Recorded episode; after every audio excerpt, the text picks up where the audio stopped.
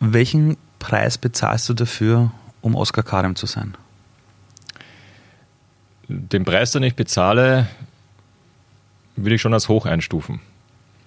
Also der Preis ist ein, ja, ein, ein Sehen in der Öffentlichkeit. Das heißt, jetzt sieht man mich natürlich auf, auf Social Media, egal ob jetzt auf YouTube oder auf Instagram. Die Leute sehen mich, die Leute erkennen mich auf der Straße. Und doch bin ich, ob man es glaubt oder nicht, eine etwas scheue Person und habe das eigentlich immer gemieden, ähm, im Vordergrund zu stehen. Das war immer schon so, solange ich denken kann. Und äh, für mein Ziel, für das Commitment, das ich mit mir selber äh, geschlossen habe, ähm, war das der einzige oder sagen wir mal der Weg, wo ich am schnellsten dieses Ziel erreichen kann. Und das ist eben der Weg über Social Media gewesen. Das war eine bewusste Entscheidung und das ist aber gleichzeitig ein sehr, sehr hoher Preis, weil ich natürlich sehr, sehr viel mit der Öffentlichkeit teile. Ich zeige mein Gesicht der Öffentlichkeit und muss mich natürlich auch von den einen oder anderen in der Öffentlichkeit auch beschimpfen lassen. Und das habe ich in meiner Position und nach, nach dem, was ich auch erreicht habe, auf das ich natürlich auch stolz bin, in Wirklichkeit ja auch nicht notwendig. Trotzdem bin ich bereit, diesen Preis zu bezahlen für das, was ich haben möchte. War das immer schon so, dass du dir bewusst warst, wenn du dich für was entscheidest, äh, hast du einen Preis zu bezahlen? Mm, das war nicht immer so. Das habe ich gelernt in meiner Zeit im Network Marketing. Da habe ich das gelernt. Das Thema Network Marketing, ähm, ich kenne mich da zu wenig aus. Ja, wenn du zehn Leute fragst, bekommst du zehn Antworten. Mhm. Die einen sagen, ah, eine Katastrophe, die anderen sagen, das ist das wahre Ding. Ähm, auf das will ich gar nicht eingehen. Ähm, aber was ich eher eingehen möchte, ist, wann hast du immer gewusst, was du machen willst? Und was hat dich dazu gebracht, dann zu sagen, da will ich besser werden? Ich habe es sehr, sehr spät gewusst, was ich wirklich machen möchte. In Wirklichkeit habe ich es nie gewusst, was ich machen möchte. Ich bin mehr oder weniger reingerutscht. Network Marketing war mein Sprungbrett in die Unternehmerwelt, aber ich wollte nie Unternehmer werden. In meiner Familie, in einer klassischen Arbeiterfamilie, wo meine Mutter Beamte ist und mein Vater Taxifahrer, da gab es so Begriffe wie Unternehmertum oder eigene Firma aufbauen oder selbstständig machen. Sowas gab es nicht. Also für mich war das ganz normal, einen Beruf zu erlernen, Karriere zu machen, eine Frau zu heiraten, in Pension zu gehen, also konventionelle, den konventionellen Weg einzuschlagen. Das ist der Lebensweg, der in Wirklichkeit schon vorprogrammiert war. Und ja, auf den habe ich mich eingestellt und es ist jetzt eine sehr lange Geschichte, ich müsste da jetzt, jetzt ausholen. Aber habe dann eben jemanden kennengelernt, der das Network Marketing gezeigt hat und habe mich einfach darauf eingelassen. Es war mehr oder weniger ein Zufall, wenn man das so nennen möchte. Wie sehr kann man die Zufälle im Leben irgendwie selber anstoßen? Ich, ich rede mit ganz vielen Leuten, die es von außen irgendwie geschafft haben und dann frage ich immer die Menschen, zum Beispiel die berühmten Schauspieler, die es geschafft haben und dann sage ich, wie hast du es geschafft? Also ich will nicht jetzt die eine Antwort haben, aber ich möchte wissen, welche Komponenten es waren. Und es ist immer Zufall dabei und immer Glück. Also jetzt nicht zu einem großen Anteil, aber die sagen jedes Mal, naja, wenn da zehn Schauspieler hingehen, dass der eine, also sie können es nicht erklären, warum es jetzt der eine geworden ist und der andere nicht. Wie stehst du zu dem Thema Zufall und zum Thema Glück? Oder welche Definition hast du dafür? Glück ist etwas, was ich selber produziere. Es ist kein Glück, wenn Cristiano Ronaldo von, äh, von 16 Metern Freistoß schießt. Das ist kein Glück, es ist, es ist Glück, aber das hat er selber produziert. Ähm, Zufall, das glaube ich auch nicht. Ich glaube an eine Welt, wo Ursache und Wirkung herrscht. Jeder Ursache folgt die Wirkung, in den meisten Fällen aber erst später. Es gibt ja auch dieses Sprichwort, der Flügelschlag eines Schmetterlings mhm. kann in äh, Brasilien einen, einen Tornado mhm. auslösen. Mhm. Und an das glaube ich, und das glaube ich sogar sehr fest. Und mir wird dieser Zufall passieren, wenn ich mich bewege. Weil nur wenn ich mich bewege, werde ich etwas bewegen. bewegen. Und ich denke, dass sehr vielen Menschen einfach nichts widerfährt oder wenig, wieder, wenig widerfährt, weil sie ein, ich behaupte, also ich sage es einfach mal so, wie ich es mir denke, ein sehr langweiliges Leben führen, weil sie tiefst im Inneren des, im Kern der Komfortzone festsitzen. Und da kann sich natürlich nichts tun, weil das Glück klopft nicht an der Tür. Glück muss ich produzieren. Hm. Ich muss rausgehen, ich muss mich aus meiner Komfortzone rausbewegen und dann passieren auch die magischen Momente. Und da lernt man nämlich Menschen kennen und da passiert dies und das und jenes und es kommt einem wie Zufall vor, aber es ist nicht Zufall, es ist Ursache und Wirkung. Hast du das Gefühl aber, dass, wenn man über Ursache und Wirkung spricht, wollen die Leute immer ganz genau wissen, wo war die Ursache, damit das passiert ist? Aber glaubst du auch, dass es manchmal Ursachen gibt, die zu einer Wirkung führen, die du gar nicht mehr überschauen kannst? Ich habe das Gefühl, manchmal, es kommen dann Dinge im Leben auf dich zu, die du irgendwann zwar ausgelöst hast und du siehst zwar das Endprodukt, aber all die Zwischenteile, wo Menschen für dich laufen, wo irgendwas sich herumspricht über dich, die kannst du irgendwann dann nicht überblicken. Und weil die Leute das nicht überblicken können, sagen sie dann, das war der Zufall. Oder Wahnsinn, ja, genau so habe ich es mir gewünscht und jetzt ist es aufgegangen. Glaubst du, das ist, äh, weil, weil ich glaube, wenn man alles immer nachvollziehen könnte, was dann zu einem Ergebnis geführt hat, ich glaube, das funktioniert nicht. Ich glaube, du brauchst schon so ein Vertrauen, dass wenn du Dinge auslöst, es dann irgendwie über andere Kanäle dann zu deinem Glück führt. Ja, aber trotzdem ist eine Ursache vorausgegangen, die um, du ähm. dann nicht mehr erkennst, die du nicht siehst. Genau. Ja, ja, aber eine Ursache ist vorausgegangen. Okay. Wir wollen Dinge immer verstehen. Manche Dinge werden wir nie verstehen, aber eine Ursache ist vorausgegangen. Wenn du über Ursache und Wirkung sprichst, ähm, werden viele Leute sagen, ja, in dieser Welt ist alles mit einer Ratio begründbar. Wie erklärst du Liebe? Liebe ist etwas, da kannst du nicht mal mit Ursache und Wirkung sagen, warum habe ich jetzt meine Traumfrau kennengelernt und das kann man auch nicht mit der Ratio erklären. Wie würdest du jemanden, der immer sagt, für alles, was passiert, braucht es eine diverse Ursache, wie zum Beispiel, ich verliebe mich jetzt in meine Frau und die heirate ich dann, wie würdest du einem Menschen Liebe erklären in dieser heutigen Welt? Wo man ständig etwas erreichen möchte und der Auslöser der Ursache sein will. Welche Liebe? Die Liebe zwischen Mann Liebe, und Frau, die ja. Liebe zum Kind? Das ist vollkommen die Liebe recht. Zum ähm, Auto? Das ist natürlich vollkommen recht. ähm, dass du die Liebe deines Lebens triffst. Ich kann mich jeden Tag neu verlieben. Es gibt nicht die eine, das ist im, gibt es im Filmen, ja, aber ich kann mich jeden Tag neu verlieben.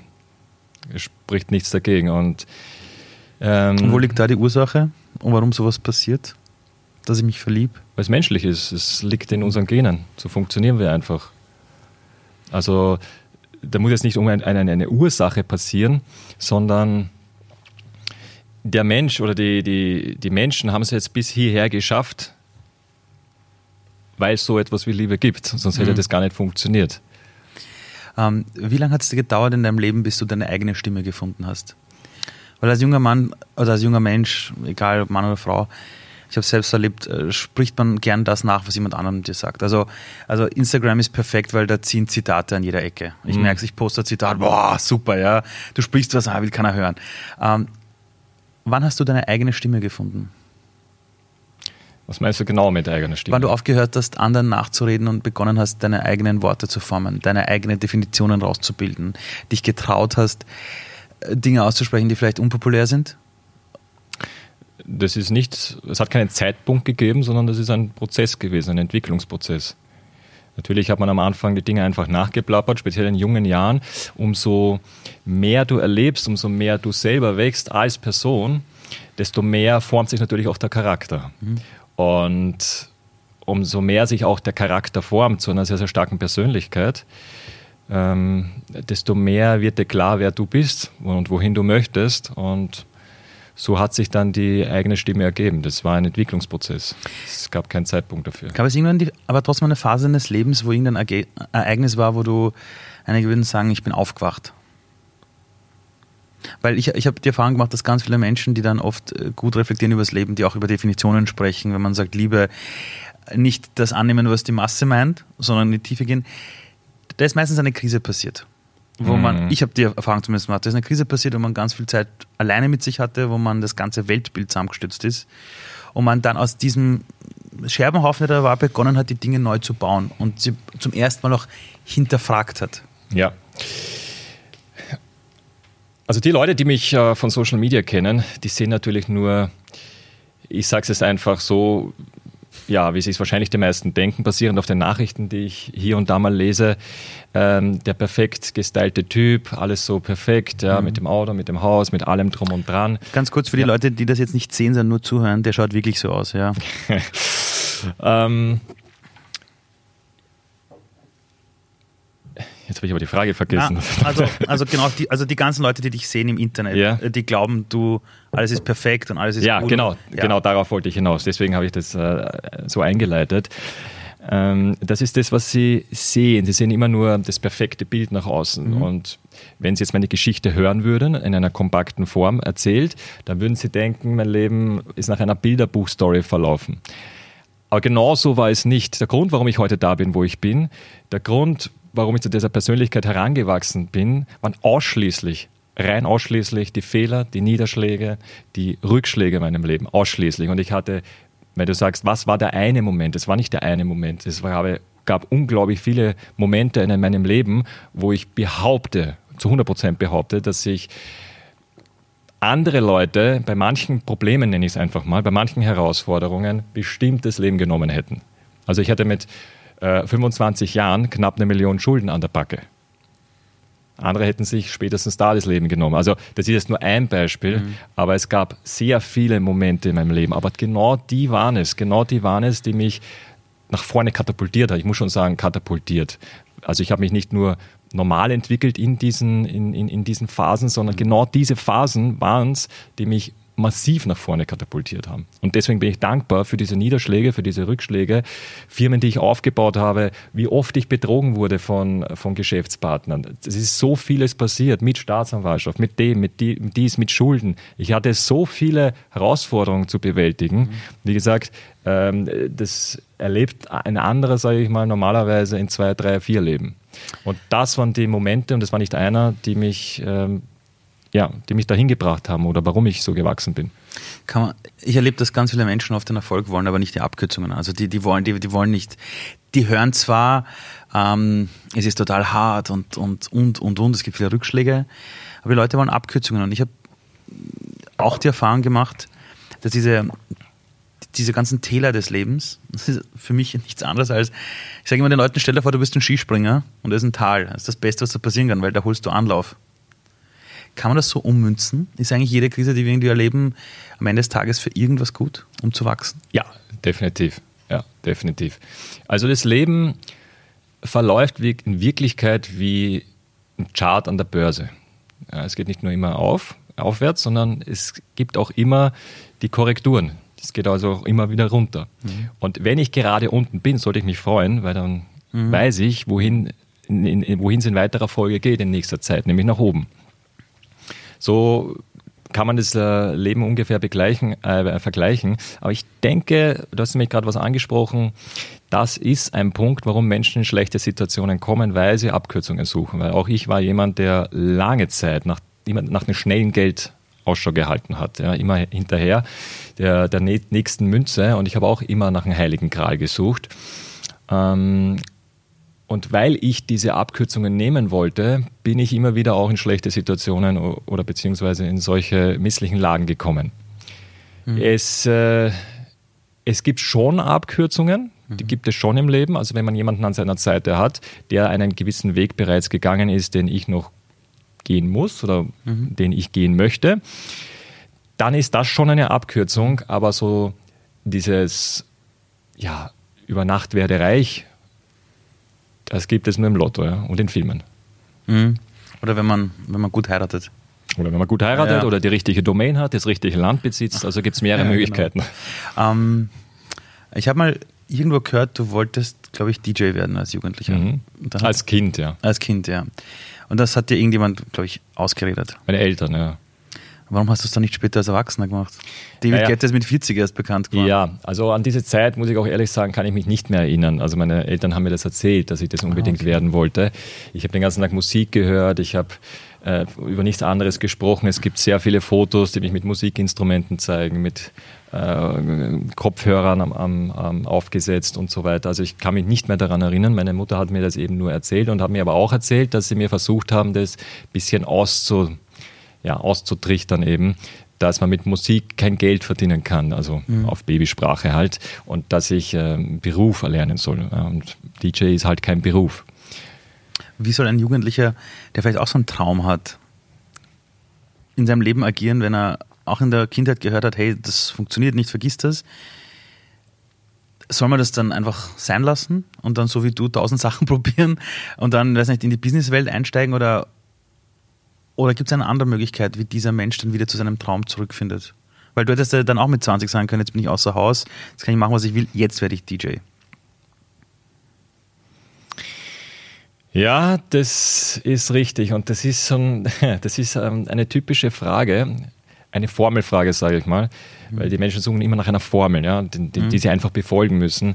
Und das ist echt, das kann ich so pauschal nicht beantworten, weil es vom Individuum abhängt. Weil auf der einen Seite sage ich, Hobbys sind oft ein Scheitergrund warum Menschen scheitern mhm. mit ihrem Business, weil sie an einem Hobby festhalten und zwanghaft versuchen, mit diesem Hobby Geld zu verdienen. Auf der anderen Seite soll man schon seiner Leidenschaft folgen. Ja? Deswegen, wenn ich jetzt sagen würde, ähm, ja, wenn du DJ werden möchtest, dann lass dir das nicht aus, ausreden, mach das einfach, wäre nicht richtig die Antwort. Und auf der anderen Seite wäre es aber auch nicht richtig, ähm, das auszureden. Also es gibt hier kein, keine pauschale Antwort, sondern es hängt vom Individuum ab. Als du erfahren hast, du kannst nicht Polizist werden, hat das wehgetan oder war das... das ja. und, und warum wolltest du Polizist werden? Ähm, es war so, damals nach der Schule stand die Entscheidung an, Bundesheer oder Zivildienst. Mhm. Und ich habe mich für den Zivildienst entschieden, mhm. einfach weil ich was Sinnvolleres machen wollte mhm. und weil mich das auch interessiert hat. Und während der Zivildienstzeit wusste ich ja noch immer nicht, was ich machen soll. Okay. Und am Unfallort als Zivildiener hat man sehr viel mit der Polizei zu tun. Und da kam mir irgendwann mal die Idee, dass ich eben zur Polizei gehe. Ja.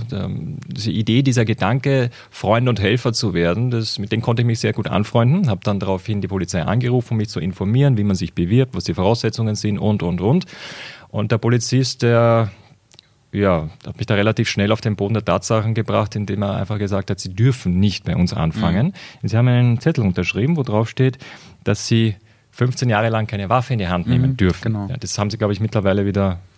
Äh, ist seit also, letztem Jahr oder vor zwei Jahren aufgehoben worden. Ja, ist aufgehoben ja, worden, okay.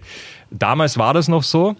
Und für mich in meinem Kopf war das schon nicht nur eine fixe Entscheidung, sondern ich habe mich schon als Polizist gesehen. Und deswegen hat dieses Telefonat sehr wehgetan. Und es war auch ein sehr, sehr schmerzvoller Tag wieder mal in meinem mhm. Leben, weil ich endlich wusste, was ich jetzt machen soll. Mhm. Und trotzdem aber wieder irgendwo diesen Stempel der Gesellschaft äh, aufgedrückt bekommen. Ah, jetzt kommt wieder eine Formelfrage, wie du es nennst. Ähm, wie, oder nein, gar keine Formelfrage, weil ich beziehe es jetzt auf dich. Wie hast du dann weitergemacht? Also, weil äh, ich kann mir vorstellen, dass es extrem hart ist, wenn du dann weißt, okay, jetzt habe ich endlich was gefunden und dann sagt irgendein Formular, das geht nicht. Das habe ich auch in meinem Leben erlebt. Bei mir war es so, ich hatte immer Existenzängste in meinem Leben, lange Zeit, weil mein Vater nach der Flucht aus dem Iran zerbrochen ist und, und, und. Also jeder hat einen individuellen Zugang warum er weitermacht und nicht aufgibt. Warum hast du dann trotzdem weitergemacht und was anderes gesucht und nicht einfach gesagt? Ich habe nicht Scheiße. gesucht, alle. Also ich habe schon gesucht, aber nicht, äh, habe was anderes bekommen. Es war so, da müsste ich jetzt wieder ausholen, aber ich versuche das kompakt hier zu erklären. Ich hatte damals eine Freundin, die war hier im Hilton Hotel in Wien Kellnerin und die hat gesagt, lass den Kopf nicht hängen. Red mal mit meinem Chef, vielleicht hat der für dich einen Job. Mhm. Ja, und ich bin dorthin, nach der Zeit des Zivildienstes, also nach Dienstschluss, bin ich immer dorthin gefahren mit meinen Dokumenten in der Hand. Und ich sage immer dorthin gefahren, weil der Chef sich keine Zeit für mich genommen hat. Also das heißt, ich bin zwei Wochen auf dieser Ledercouch gesessen und somit ähm, ja, ist die Zeit vergangen. Ich habe aber nicht nur in die Luft geschaut, sondern habe auch das Gespräch gesucht mit den Leuten, die in dieses Hotel reinkamen, weil das waren Menschen, sagen wir mal so, es waren andere Menschen als die, die ich von meinem Umfeld kannte. Mhm. Und dann habe ich eben jemanden kennengelernt, der mir das Network Marketing gezeigt hat. So ist das eben gekommen. Okay. Also Ursache und Wirkung. Ich wollte einen Job. Ursache, ähm, bin ins Hilton Hotel, habe jemanden mhm. kennengelernt. Wirkung Network Marketing.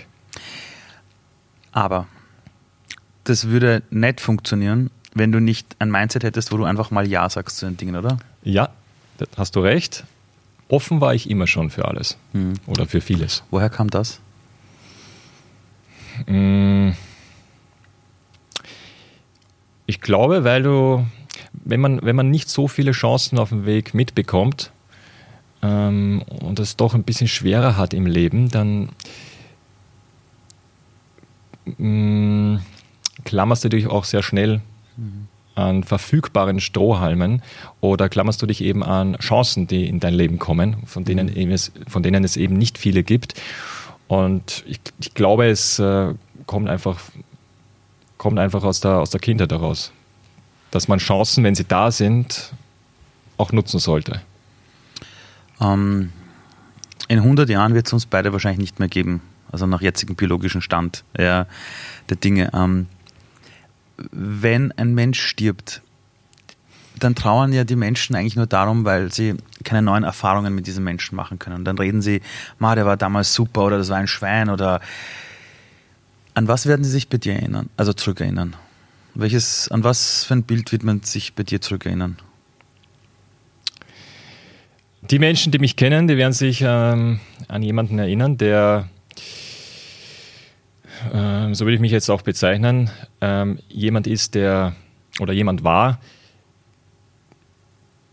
der einem das gesagt hat, was er sich gedacht hat, auf eine nicht angenehme Art, der aber jemand war, der zuverlässig war, der verlässlich war und der auch gebend war, der auch groß, großzügig war. Welches Gefühl hinterlässt du bei Menschen, glaubst du? Bei denen, die dich kennen? bei denen, die mich kennen, denke ich schon, dass ich ein, ein, ein, ein Gefühl der Zuversicht hinterlasse. Du hast vorher gesagt, dass du den Leuten Dinge in einer Art und Weise sagst, die nicht immer angenehm sind. Mhm. Kann man Menschen,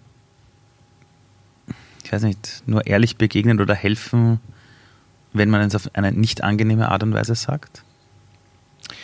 In den meisten Fällen, weil Du hast es ja am Anfang, anfangs des äh, Podcasts ja schon erwähnt, oder beziehungsweise die Frage bezüglich des Schmerzes gestellt. Mhm. Und es muss im Leben eines Menschen immer ein Schmerz passieren, mhm. damit eine Veränderung herbeigeführt werden kann oder damit sich etwas im, im Leben eben äh, verändert. Und Worte schmerzen halt schon oft ja, am meisten. Aber glaubst du, es ist wirklich nur der Schmerz oder kann es auch die Lust sein? Weil ein, also ich habe eine kleine Tochter gehört, die fällt jeden Tag hundertmal auf die Schnauze, während sie gehen lernt. Äh, aber die ist getrieben von Lust. Die wird die Muttersprache aus dem Nichts heraus lernen, weil sie getrieben ist von Lust und Neugierde.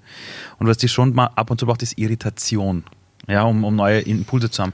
Glaubst du wirklich, es ist, es ist nur der Schmerz? Nein, es ist nicht nur der Schmerz. Es ist auch die Freude. Das, das sind genau die zwei Motivations- oder die, die zwei Motivationsformen, wie Menschen motiviert werden, durch Schmerz oder Freude. Äh, der Mensch der zieht jetzt ja immer lieber vor, Schmerzen zu vermeiden, als mhm. Freude zu gewinnen. Aber, und deswegen möchte ich mich auch für unser Schulsystem einsetzen. Ähm, muss man erkennen, wen man da vor sich hat. Ist das jemand, dem man sagt, hey, wenn du nicht aufhörst zu rauchen, dann, dann, dann, dann, dann wirst du nicht lange leben. Oder ist es jemand, den ich anders motivieren muss? Wenn du jetzt aufhörst, dann wirst du deine Enkelin, Enkelin aufwachsen mhm. sehen. Es sind mhm. zwei unterschiedliche Arten, jemanden zu motivieren. Um, das muss ich aber herausfinden, was das für ein genau. Mensch ist, durch was er sich motivieren lässt. Wie wichtig ist, ist dir persönlich Vertrauen? Äh, Vertrauen ist einer meiner, oder nicht einer meiner, sondern steht auf meiner Werteskala an erster Stelle. Es ist Fluch und, also in meinem Leben zumindest, Fluch und Segen gleichzeitig. Weil du wahrscheinlich Vorschusslorbeeren gibst. Richtig. Und, und deswegen, einer von zehn das ausnutzt. Also einer von zehn, also ich würde eher sagen. Ist eh schon gut gemeint. Neun ja. von zehn. Ja. Und ich wäre in den meisten misslichen Lagen nicht gekommen, ich da, hätte ich nicht so vertraut. Ähm, was muss passieren, damit jemand wie du dann wirklich zu jemandem sagt, gut, äh, unsere Wege trennen sich jetzt hier? Also es gibt ja Dinge, wo man das äh, irgendwie enttäuscht ist von einer Person. Ja, das Vertrauen wird missbraucht, aber man sagt, gut, das ist menschlich, das passiert, geben wir alle eine zweite Chance. Äh, gehst du diesen Weg auch immer wieder von Fall zu Fall oder bist du jemand, der in deinem Leben sagt, du pass auf, das Leben ist zu kurz, wenn Vertrauen missbraucht worden ist, tschüss? Ja, also wenn Vertrauen missbraucht wurde, dann bin ich jemand, der äh, radikal ist. Und weil du gefragt hast, was passieren muss, ähm, ein Vertrauensbruch. Also generell kann ich ja nur enttäuscht sein, wenn ich von jemandem etwas erwarte. Deswegen habe ich es mir mhm. es abgewöhnt, von Menschen irgendwas zu erwarten. Mhm. Ähm, jedoch gibt es halt eine Sache, die ähm, wo, wo ich dann eben radikal eben sage, okay, jetzt trennen sich unsere Wege und das ist, wenn man mich hintergeht. Mhm. Da gibt es dann auch keine zweite Chance. Das ist dann der Moment, wo ich sage, okay, ab jetzt trennen sich unsere Wege.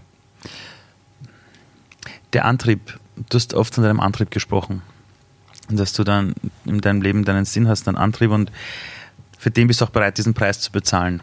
Ähm, erzähl mal was von deinem Antrieb. Welche Sache treibt dich an? Welches, welches Ding ist es, dass du für welches du eintreten willst in dieser Welt? Also ich bin mm, ja, ich bin aufgewachsen in, in, in ärmlichen Verhältnissen. Klar gibt es immer Menschen, die ärmlicher aufwachsen, mhm. keine Frage. Aber wenn man das hier mit dem deutschen und österreichischen äh, Durchschnitt vergleicht, sind das schon ärmliche Verhältnisse, würde ich mal sagen. Mhm. Und ich weiß, wie es ist, wenn man aufwächst und nicht so viele Chancen mitbekommt mhm. im, im, im Leben. Und dafür möchte ich kämpfen, nämlich für ein optimierteres Bildungssystem, für ein optimierteres Schulsystem, ähm, das Menschen, die ebenfalls nicht so viele Chancen mitbekommen im Leben, mhm. es leichter haben. Es muss nicht jeder selbstständig werden. Es muss nicht jeder ein großes Unternehmen aufbauen. Äh, man ist auch nicht besser oder schlechter, wenn man angestellt oder selbstständig ist, mhm. sondern es geht um ein besseres Leben. Und ein besseres Leben sieht für jeden halt unterschiedlich aus. Es hat auch nicht immer etwas mit Geld zu tun, aber wenn man doch ein, ein, ich sage mal, ein optimierteres Schulsystem, Bildungssystem hätte, und es fängt halt schon im Kleinkindalter an, mhm. dann sorgt man dafür natürlich für eine bessere Gesellschaft und es potenziert sich natürlich auch. Ich meine, es gibt jetzt ein paar Möglichkeiten. Das eine ist, du gehst her wie die meisten und sagst, wir müssen das Bildungssystem verändern dann sage ich viel Spaß. Genau, ja. ja. Bitte komm wieder, wenn du sagst, das geht nicht, ja. Weil ich habe mit Bildungsministern gesprochen in ganz Europa und die sagen alle, wenn ich morgen sage, wir ändern was, keine Chance, du hast eine Lebensschicht, kannst vergessen. Wenn du sagst, Kleinkinder, heißt das, naja, du baust neue Kindergärten mit einem neuen Modell, wird es auch nicht spielen. Das heißt, du musst an die Eltern ran. Ähm, jetzt ist meine Frage, baust du ein Parallelbildungssystem auf oder wirst du über Social Media die alle dazu bringen, dass die neu denken? Weil es ist nämlich die Zielgruppe, die am schwierigsten zu erreichen ist. Oder willst du jetzt die Jugendlichen erreichen, die später mal Eltern werden? Die mit einem neuen Mindset Kinder in die Welt setzen? Also ich möchte beide natürlich erreichen, sowohl die Eltern ähm, als auch natürlich die Jugendlichen, die später Eltern werden. Aber Social Media ist für mich das Sprungbrett, das Sprungbrett, um genau das zu erreichen.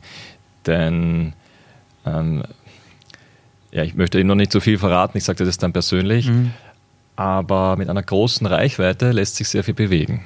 Das ist richtig. Genau. Und ähm, ja, das, sage ich, dir dann, das, das, das sag ich dir dann privat. Genauso lassen wir es dann stehen. Okay, genauso ja. lasse ich es jetzt stehen. Ähm, was anderes. Ähm, bist du der Erwachsene geworden, den du dir als Kind gewünscht hast?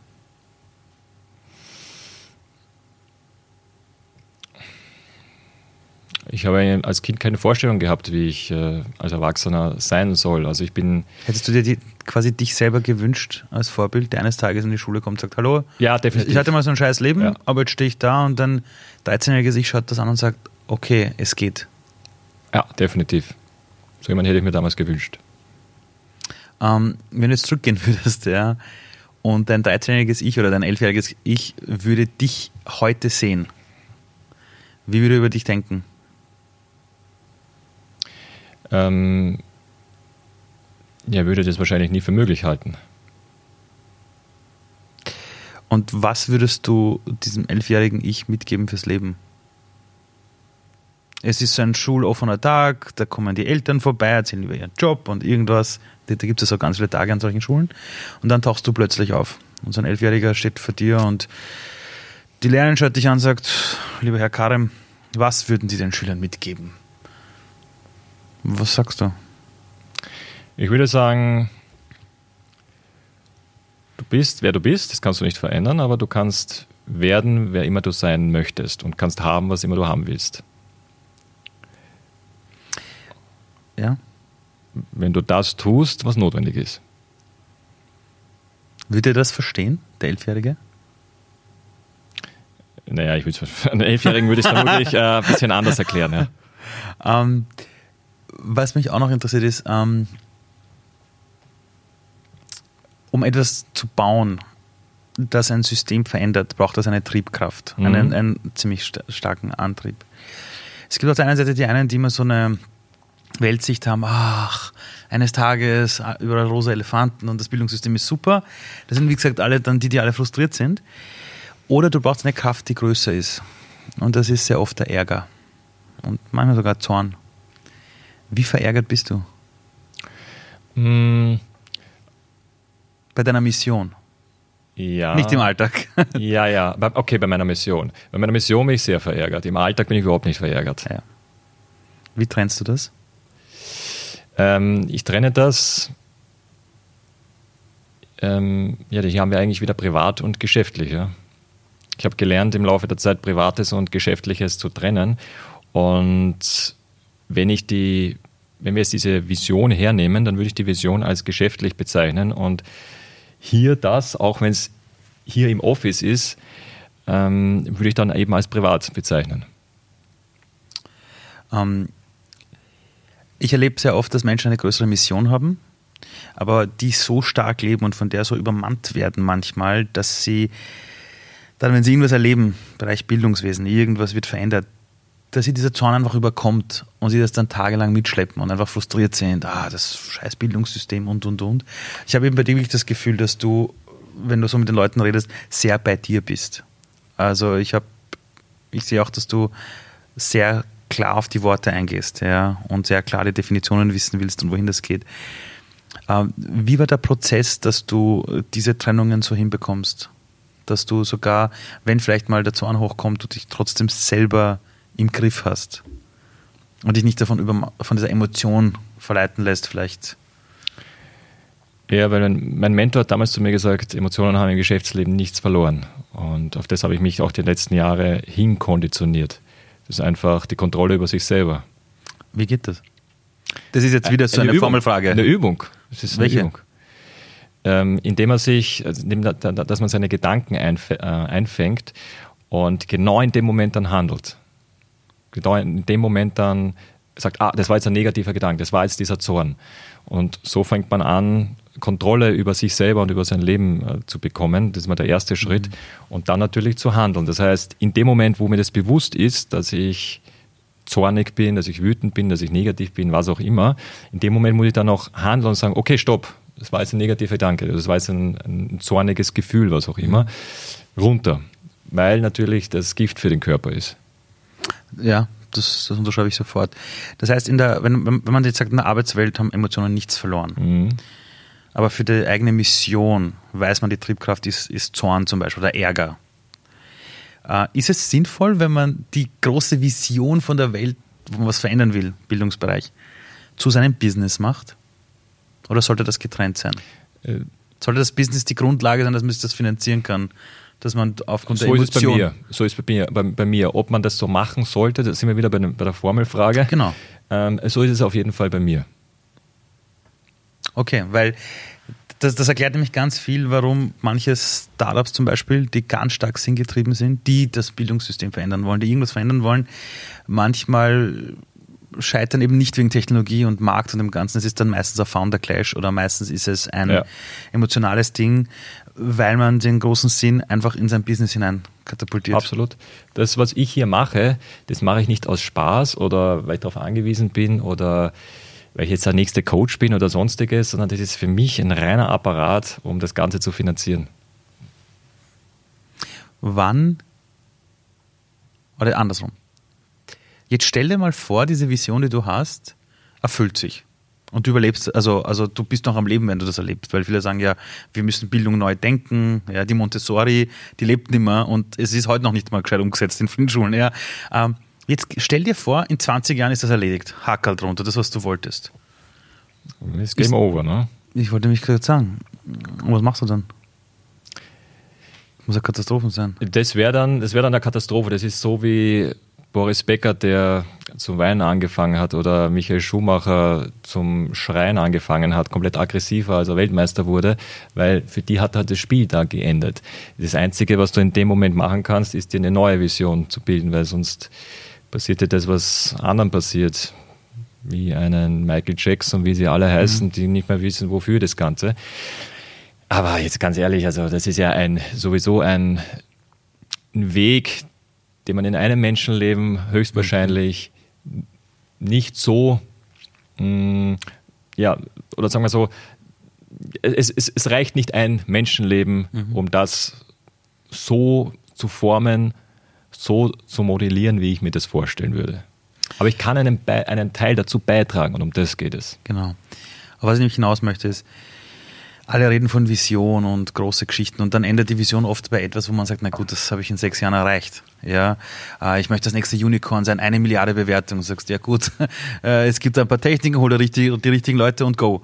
Ähm, das heißt, macht es Sinn, wenn man eine Lebensvision hat, die einfach größer ist als man selbst? Unbedingt, die muss peinlich sein. Es muss peinlich sein, wenn du es aussprichst. Wenn ich sage, ich möchte Milliardär werden und ich möchte ähm, ich möchte Milliardär werden, um das Bildungssystem zu optimieren, dann klingt das jetzt peinlich. Dann klingt das irgendwo unglaubwürdig und man würde mich als ähm, ja, Clown oder Träumer abstempeln. Aber genau so ist es. Das ist meine Vision. Aber witzigerweise hättest du jetzt gesagt, ich will nur Milliardär werden, hätte ich mal gesagt, ach, der komm jetzt, ja. Aber wenn das Ding ein Vehikel ist, um so etwas umzusetzen, dann glaube ich teilweise, dass unsere Welt schon bereit ist, auf das mehr zu akzeptieren als andere. Ja, weil sie wissen, weil sie das Warum kennen. Eben. Und wie wichtig ist es, das, das Warum für sich selbst zu behalten und wann ist es wichtig, es rauszubringen? Nun, es gibt, naja, es gibt ja immer ein Warum. Es gibt nur unterschiedliche, unterschiedliche Stufen in der Pyramide, in der Warum-Pyramide. Denn äh, warum tun sich Menschen so etwas an, wie ja, jeden Tag um 4 Uhr aufstehen, dann in eine Arbeit fahren, die sie überhaupt nicht wollen, die sie hassen und dann noch wiederum nach Hause fahren zu ihrer Frau, zu ihrem Mann, die sie ja gar nicht mehr lieben. Warum machen die Menschen das? Es ist ja immer ein, es ist immer ein Warum, ja. Das Warum ist, Rechnungen zu bezahlen. Das mhm. Warum ist die Bequemlichkeit. Warum mhm. ist, ja, weil meine Frau was kocht oder meine Wäsche wascht. Es ist immer ein Warum und das Warum ändert sich aber. Und mhm. gerade über Social Media ist es irgendwo so publik geworden, finde dein Warum. Und genau. Die, und, die, und die die, die, die, die Leute, die sich noch nicht einmal selber kennen, noch nicht einmal selber bei sich anfangen, etwas zu verändern, suchen nach diesem großen Lebenszweck, aber den können sie gar nicht finden, weil sie noch bei der ersten Stufe des Warums genau. sind. Das ist gar nicht möglich. Der Lebenszweck kommt, oder beziehungsweise das große Warum mhm. in, der, in der letzten Stufe der Pyramide, mhm. der kommt im Laufe der Zeit. Aber da müssen erst einmal die anderen Warums äh, abgearbeitet werden, beziehungsweise muss man sich entwickeln. Wie hat dich dein Warum gefunden? Also wann war das in deinem Leben, wo du dann gesagt hast, okay, das ist jetzt die Vision, die ich jetzt wirklich habe? Das hat sich im Laufe der Zeit so wie alles ergeben. Es ist ein Entwicklungsprozess. Es sind einfach diese Stufen der Warum-Pyramide, die ich durchlaufen Nein, bin. das ist mir schon bewusst. Aber es kommt irgendwann an diese Entscheidung, wo sich die ganzen Puzzlestücke, diese ganzen Dinge, die formen sich dann zu einer Sache, wo man sagt, wo der eine vielleicht sogar sagt, dafür bin ich geboren. Ich habe deshalb die Scheiße in meinem Leben erlebt, um der zu sein, der das dann macht. Kannst du dich an den Augenblick erinnern, wo du dir einfach bewusst warst, der bin ich jetzt?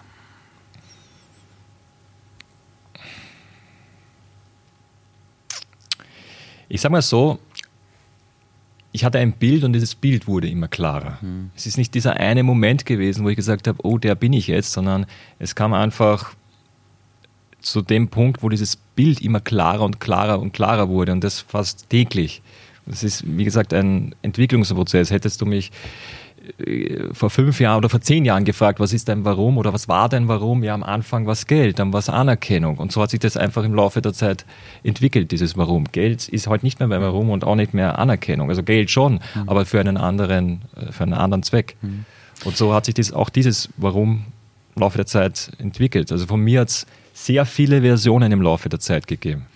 Ist dieses Bild jetzt klar oder ist es immer noch am Nachschärfen? Es ist immer noch am Nachschärfen. Es ist immer noch am Nachschärfen, ja, klar. Du hast vorher gesagt, dass du all diese Dinge, die du hier machst, das machst du, damit du das finanzieren kannst, unter anderem. Ähm, jetzt, wenn das Ganze jetzt aber schon erledigt wäre, also jemand anderer hätte sich jetzt schon um das ganze Thema gekümmert. Und was würdest du jetzt mit deiner Zeit anfangen? Jemand anderer hätte sich um das ganze Thema gekümmert. Das ganze Bildungsthema, du weißt, das hat einer im Griff, der kümmert sich um das Ganze und du denkst da, oh, jetzt habe ich Aber nichts zu so, tun. wie ich das möchte. Okay, aber glaubst du, dass so wie du es möchtest, es auch für die anderen gut ist? Weil das ist das nicht immer wenn man sagt, na, so wie ich das will, in einer Ja, ja. Welt mit sieben Milliarden Menschen? Ja, ähm, da hast vollkommen recht. Für die, die in ähnlichen Verhältnissen aufwachsen, mit ähnlichen Chancen, für diese sicher gut. Weil sie zumindest irgendwie ein besseres Leben bekommen, aus deiner Sicht. Richtig. Gut, aber das ist ja eine Reise, die ja nie, nie vorbei ist. Ne? Eben. Ähm, Deswegen kann es auch keiner, kein anderer irgendwo ablösen. Ähm, ich habe ich hab irgendwann mal gehört äh, oder gelesen, weiß ich gar nicht, dass du gesagt hast, in deiner Jugend hast du sehr ungesund gelebt und und und und und, und jetzt tust du Fasten und kein Fleisch und kein, kein, weiß nicht, wie du jetzt lebst. Aber ist das auch dieser Preis, den man bezahlt, um auf dieser Mission zu sein? Oder ist das ein reiner Lifestyle-Gedanke? Ich möchte gut ausschauen, gesünder sein, deshalb zum Beispiel dieses Intervallfasten ist jetzt in aller Munde überall. Und einige machen es, weil sie hören, ah, das ist der Bestseller, der Sommer steht an, jetzt durch Intervallfasten, weil da gehen die Ki- Kilos runter und ich habe keinen Jojo-Effekt. Ähm, ich weiß noch damals, als ich mein erstes Unternehmen gegründet habe, habe ich meine komplette Ernährung umgestellt, kompletten Tagesablauf. Ich war, ich war wirklich auf, wie ein Soldat auf einer Mission, wo ich gesagt habe, ich muss funktionieren für dieses Ding da oben und da, da will ich mein Leben optimieren, damit es nicht an den falschen Dingen scheitert. Mhm. Ist das diese Denke auch, die dann führt zu, wie organisiere ich meine Ernährung, mein Leben, meine Bewegung, mein Privatleben mit der Familie? Ähm, auch das ist ein Entwicklungsprozess gewesen. Es hat nämlich etwas mit erweitertem Bewusstsein zu tun. Warum ich keine Tiere esse, hat etwas mit einem erweiterten Bewusstsein zu tun. Warum ich ähm, Inter, Intermittent Fasting mache, also Intervallfasting, das habe ich gemacht, bevor es noch modern wurde. Ähm, pflanzlich ernährt habe ich mich, bevor es noch modern wurde, ja, seit 2013. Das hat aber alles mit einem erweiterten Bewusstsein zu tun. Auch hier ist es ein Entwicklungsprozess. Es war kein ähm, ja, ich möchte jetzt leistungsfähiger sein oder ich möchte jetzt dies oder ich möchte jetzt das, jenes.